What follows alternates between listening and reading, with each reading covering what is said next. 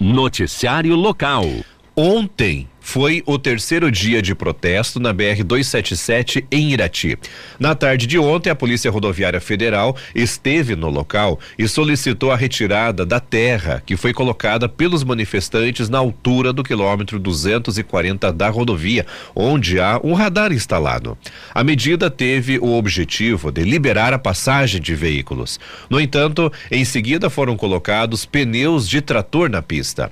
Também houve um ato com a bandeira do Brasil e o hino nacional que foi cantado pelos manifestantes. Um grupo de manifestantes de Irati região esteve em Ponta Grossa, em frente ao quartel da 5 Brigada da Cavalaria Blindada, o Exército, para se juntar a outras pessoas que solicitam intervenção militar ou intervenção federal, como o movimento passou a ser chamado por simpatizantes do presidente Jair Bolsonaro, que contestam o resultado da eleição de domingo que teve a vitória de Luiz Inácio Lula da Silva do PT por uma pequena margem de votos. A, a reportagem da Najuá, os manifestantes não quiseram gravar entrevista ao serem abordados nos períodos da manhã e tarde de ontem. As pessoas que estavam no local disseram que o movimento não tem um comando e que, entre aspas, cada um vai se ajudando. De manhã foi dito que cerca de 400 pessoas estavam se mobilizando para ir à Ponta Grossa para pedir intervenção militar. Aqui em Irati, ali na BR 277, havia uma faixa escrita intervenção federal. Nas redes sociais, algumas postagens pediam intervenção militar, outras do exército e outras federal. Até ontem nós tínhamos alguns bloqueios parciais aqui nas rodovias da região, na 277 em Irati, na 373 em Prudentópolis e na BR 153 nos municípios de Malé e Rio Azul. A Polícia Rodoviária Federal está atualizando constantemente essas informações no seu Twitter. Agora pela manhã aqui nós já temos informações de, por exemplo, na BR 476 União da Vitória, interdição para veículos de carga. Isso foi atualizado há cinco minutos. Em, outros, em outras regiões do estado, também tem a mesma situação em Paranaguá, na BR 277, interditado apenas para veículos de carga. Aqui em Irati, daqui a pouco a gente vai verificar em loco aqui com a nossa reportagem. Rio Azul, que eu vim agora de manhã, na BR-153, perto do portal o pessoal da prefeitura de Irati, do, é, da prefeitura de Rio Azul, do pátio de máquinas, já estava com máquinas lá é, retirando terra e outros materiais que ficaram acumulados ao lado da pista lá e está transitando normal. Tanto para quem sai de Rio Azul como chega na cidade, pode transitar normalmente. Ontem o pessoal estava lá, mas ficava só às margens da rodovia, não impedia o trânsito de veículos. Eles só se mobilizaram lá fora as margens da rodovia. Então lá você consegue transitar normalmente. Na região do União da Vitória tem essa situação que está interditado só para veículos de carga. Noticiário local. A quinta edição da campanha de prevenção e diagnóstico de câncer bucal acontece terça-feira, dia 8, na Travessa Frei Jaime Irati, das 8 às 17 horas, sem intervalo para almoço. Durante a ação, a população terá acesso a exames clínicos com profissionais do Hospital Erasto Gettner de Curitiba e das secretarias de saúde dos municípios da Quarta Regional. A ação será voltada especialmente ao público com mais de 30 anos. Em entrevista à Najuá, o coordenador de saúde bucal, Roberto Vanderlars, destacou que o objetivo é conscientizar a população. O intuito principal da nossa campanha é a conscientização. As pessoas entenderem que é importante você não ficar na dúvida, é você buscar um, profissional que vai tirar essa dúvida. Ah, eu tenho um amigo que, que eu vejo que ele tem uma pinta na bochecha, ele me mostrou e ele não quer ver o que é. Tem que ver o que é. é todas as lesões modificações teciduais que demoram mais do que duas semanas, não diminuem ou até aumentam, são suspeitas de serem alguma lesão que pode vir a ser maligna. Então não dá para deixar para depois. Quando você pega no início, se você traz um paciente para receber esse tratamento e descobre que ele tem uma lesão maligna, no início os índices de cura são lá em cima. Podem chegar a 80, chegar a 90% de chance de cura total.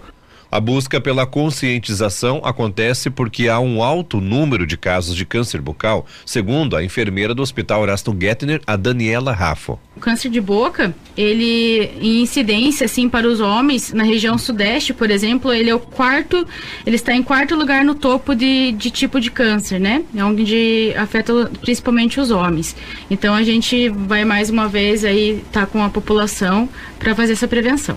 Em sua quinta edição, a campanha já auxiliou a descobrir casos em Irati, conta a enfermeira. Então, em 2017, nós tivemos realizado 198 exames. Desses 23, eles tinham alguma lesão e dessas 23, quatro eram com aspecto de malignidade, né? E assim esse número ele vem se mantendo. O nosso número mais expressivo foi em 2019, onde realizamos 211 exames Desses 34 tinham lesões e dessas três com característica de malignidade, né? E agora em 2021 não foi tão é, a adesão foi um pouco menor, né, por conta da pandemia, mas tivemos quatro lesões encontradas também com aspecto de malignidade.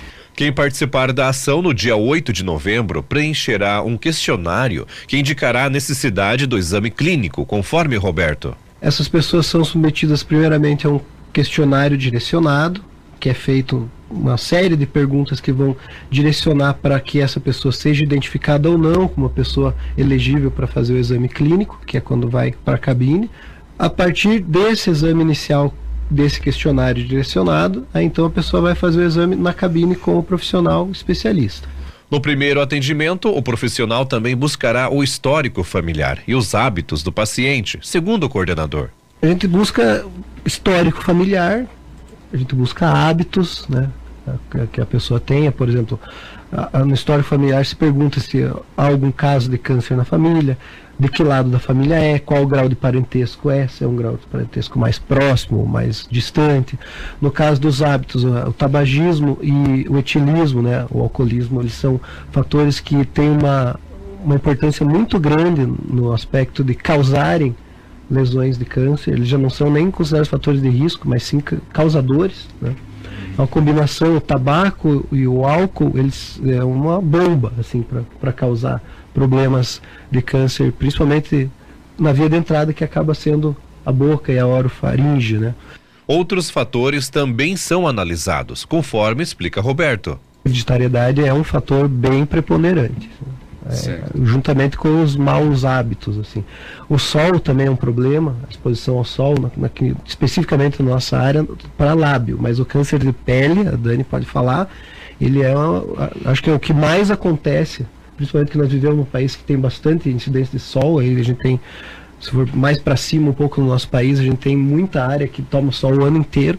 Então o câncer de pele é o que está mais presente é o que mais acontece e casos graves que podem levar a óbito também Após os questionários, o exame clínico verificará aspectos físicos do paciente. É um exame feito com uma técnica apurada, é um exame feito padronizado, onde todos os pacientes eles são feitos o, o mesmo movimento, na mesma sequência, onde é observado todo o aspecto da cavidade oral do paciente, da boca do paciente, língua, sólido de boca, garganta, músculos do pescoço, a parte inferior aqui do, do, do mento, do queixo, que aqui a gente tem gângliozinhos que são, quando tem alguma situação inflamatória, eles ficam endurecidos, então você pode, a, par, a partir dessa palpação, identificar alguma situação de anormalidade. A observação também de lesões, cor, forma, tamanho, é, sintomas ou não do paciente, tudo isso é levado em consideração. Se o resultado for positivo, o paciente é encaminhado para o tratamento. Se o profissional que ele está com, é, com essa uh, observância e essa essa manipulação ali do paciente consegue observar alguma lesão, essa lesão já tem é, anotado as suas características e se for assim é, necessário já encaminhado dali diretamente para o tratamento específico, onde a pessoa já vai dar início então a um tratamento ou também a exames complementares para definir se aquela lesão é ou não é uma lesão de aspecto malignizável.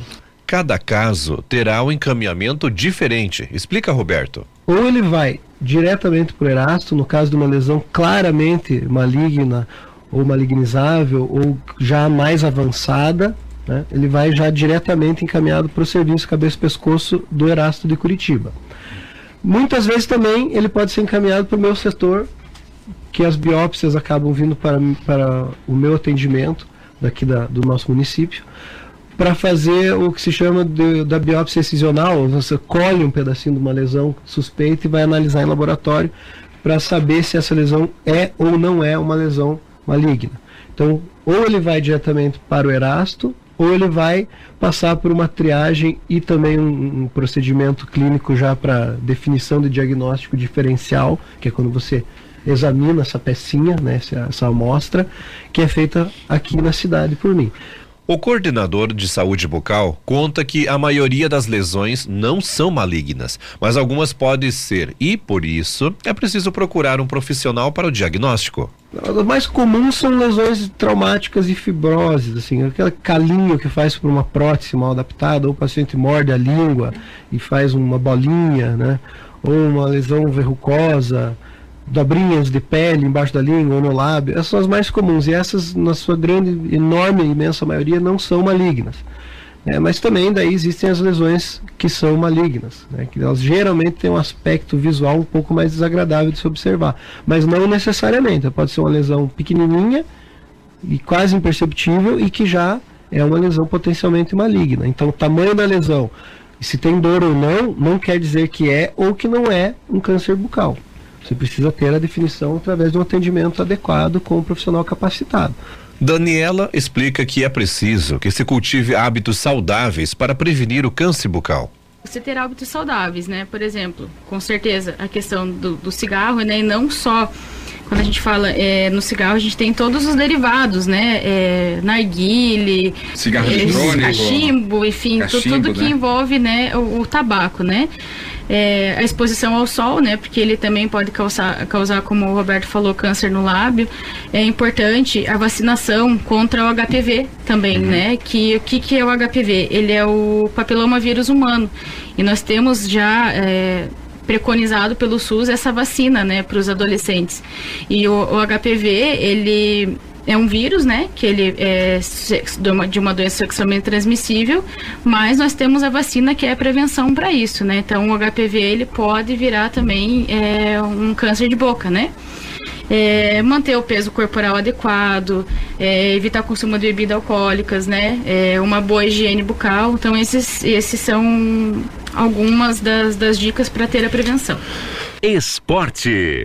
O Campeonato Brasileiro da Primeira Divisão, 35ª rodada, tivemos ontem o Atlético Paranaense venceu o Goiás por 3 a 2. O América Mineiro venceu o Internacional por 1 a 0. Essa derrota do Internacional na tarde de ontem deu o título ao Palmeiras. Depois nós tivemos mais jogos à noite e o Juventude perdeu para o Coritiba por 1 a 0. O Atlético Goianense perdeu para o Santos por 3 a 2. O Havaí perdeu para o Bragantino por 2 a 1. O Flamengo perdeu para o Corinthians por 2 a 1. E o Palmeiras, que já era campeão por antecipação, mesmo não dependendo desse resultado para ser conquistar o título, goleou o Fortaleza num grande jogo do Palmeiras, foi 4 a 0, mas poderia ter feito mais 5, 6 e tranquilamente. Estavam inspirados, né, também, né, Rodrigo? Né? Melhor é, terminar, né, se sagrar campeão num jogo aí com uma vitória, né? E olha que o Fortaleza não, não é um time fraco não, né? Então a classificação ficou a, a, classificação ficou a seguinte, em primeiro o Palmeiras com 77 pontos e agora campeão brasileiro de 2022. Parabéns a você, Rodrigo, torcedor do Palmeiras. Eu vou dizer aqui do pessoal aqui da rádio, né? O Anderson palmeirense, também o Hamilton Ferreira palmeirense, não esqueci de ninguém. Não, aqui da rádio não, né? Acho que não, né? Aqui da rádio não, né? O Edson eu... brinca que a Rose é, mas a Rose não é, né? Ela fala não, assim por não. causa do Anderson. É, por causa do Anderson, né, Rose? Eu sei que você não é palmeirense, né? Eu não sei se a Rose não é São Paulina até. E, e, e até, e, a, e eu não posso deixar de, de mandar aqui o, o, o para uma pessoa, né, que já hoje de manhã, era umas seis e cinquenta, alguma coisa, né? Vanderlei Cava, não sei se mandou para você ou não. Mandou para mim também, né? ele falou, não, te, não esqueça de tocar o hino. Uhum, né? O hino, Vanderlei, eu vou tocar aqui no, no final do programa, a hora que acabar aqui o programa, tá? Daí a gente vai rodar o hino aqui para a todos os palmeirenses. E agora sim, a você, né? Palmeirense, torcedor palmeirense, né? É, pode gritar o grito de campeão, né? Pode comemorar que esse ano é de vocês o título, né? É, contando aquelas copinhas que foi colocada junto lá no meio, né? Tudo bem, né? Tudo bem, tem problema. É, não é essa a questão. São, não sei se é 11 ou é 12? É 11. 11, né? 11 vezes campeão é, brasileiro. Então, parabéns aí ao time do Palmeiras, né? E em segundo lugar está o Internacional, que mesmo perdendo ontem, tá em segundo lugar com 64 pontos. E em terceiro, o Flamengo com 61. Em quarto vem o Fluminense também com 61. Quinto, o Corinthians com 61. Em sexto está o Atlético Paranaense com 54. Sétimo, o Atlético Mineiro com 52. E, em, e em oitavo está o time do São Paulo com 51 pontos. Como o Flamengo foi campeão da Copa do Brasil e da Libertadores, então abrem duas vagas extras no Brasileiro, então até o oitavo se classifica para Libertadores. Em 15 está aí o Coritiba, que tem 38 pontos, né? E tá ali, né? Batendo na porta do rebaixamento, né, Zub? Exatamente. Ontem foi uma rodada boa pro Curitiba, porque ele ganhou com gol nos acréscimos, o Ceará perdeu na terça, o Atlético Goianiense também perdeu ontem, então o Coxa pode até escapar matematicamente do rebaixamento final de semana se ganhar do Flamengo, que já joga só para cumprir tabela, já não tem aquele mesmo interesse, e se o Ceará perder o jogo dele pro Corinthians no sábado. E na zona de rebaixamento, em 17 está o Ceará, 34 pontos. 18 Atlético Goianiense com 33. Em 19 o Havaí com 28 pontos. E em último, já rebaixado, o Juventude soma 21 pontos. Campeonato Brasileiro da Segunda Divisão, 38 rodada. E assim finalizamos, né? A segunda divisão. Né? Hoje, às 20 horas, o Brusque, é, o Grêmio, né, joga contra o Brusque. É uma rodada que é meio desmembrada, o pessoal faz uns ajustes ali para atender interesses da TV, né? Tem um jogo hoje, alguns amanhã, outros sábado e fecha no domingo. Nossa, no domingo acho que é no mesmo horário, né? Todos Isso, os jogos, que né? daí é os jogos mais importantes vão ficar para domingo. Tem o Ituano e Vasco, que é um jogão, né? Que é um confronto direto que vale a vaga na primeira divisão. É, o Thiago Borucha tá preocupado lá, né, Thiagão? Copa Irati de futsal hoje no ginásio Fortunato Colasso Vaz, ao lado do Parque Aquático, às 20 horas tem América e Cruzeiro do Sul. Às 21 horas o Tsunami enfrenta o Tóquio. Noticiário Geral. A Ordem dos Advogados do Brasil, OAB, afirmou que suspendeu o registro profissional de Jaminos Quedaros de Aquino, suspeito de matar a ex-esposa Suelen Rodrigues a tiro na frente dos filhos dela. O crime aconteceu em Curitiba. Jaminos é advogado criminalista e ex-policial civil. O crime aconteceu na segunda-feira quando Suelen deixava os filhos em uma escola no Uberaba. Segundo a polícia, seis dias antes do crime, um mandado de prisão tinha sido aberto contra o advogado, mas não chegou a ser cumprido. De acordo com a OAB Paraná, um processo ético disciplinar foi instaurado. A depender do resultado, pode levá-lo à exclusão definitiva dos quadros da OAB. A presidente da instituição, Marilena Winter, lamentou que, mesmo seguindo os procedimentos indicados, Sueli foi assassinada. Ela falou o seguinte, abre aspas, a Suelen adotou todas as medidas que estavam ao seu alcance. Temos conhecimento que inclusive havia um mandado de prisão expedido poucos dias antes.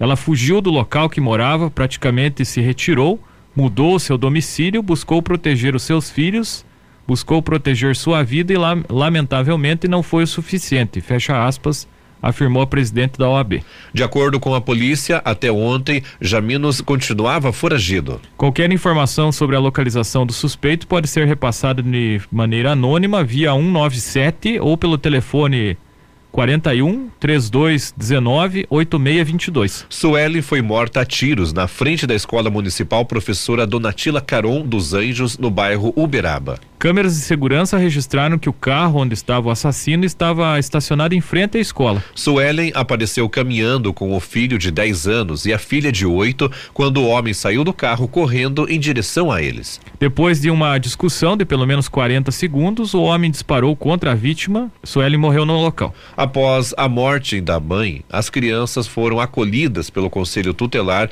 e depois foram encaminhadas para os avós maternos. A RPC teve acesso ao mandado de prisão preventiva contra Jaminos, expedido pela Vara Criminal de Prudentópolis no dia 25 de outubro. Suelen morava em Prudentópolis e mudou para Curitiba, tentando fugir das ameaças do ex-marido. A prisão de Jaminos foi decretada por ameaça, violência doméstica e descumprimento de medida protetiva de urgência. A Polícia Civil disse em nota que o cumprimento do mandado contra foi entre aspas, prejudicado pela regra eleitoral, que proíbe a prisão ou detenção de eleitores, salvo, é, salvo exceções, de cinco dias antes a 40 horas, 48 horas depois das eleições. As exceções previstas no Código Eleitoral são flagrante, em virtude de sentença criminal condenatória por crime inafiançável ou por desrespeito a salvo-conduto. O calendário eleitoral deste ano estabeleceu que eleitores não podem ser presos de 25 de outubro às 17 horas, às 17 horas, né, do dia 1 de novembro. O mandado de prisão contra Jaminos foi expedido no dia 25 de outubro. Sueli foi morta por volta das 12h40 do dia 31 de outubro. A polícia,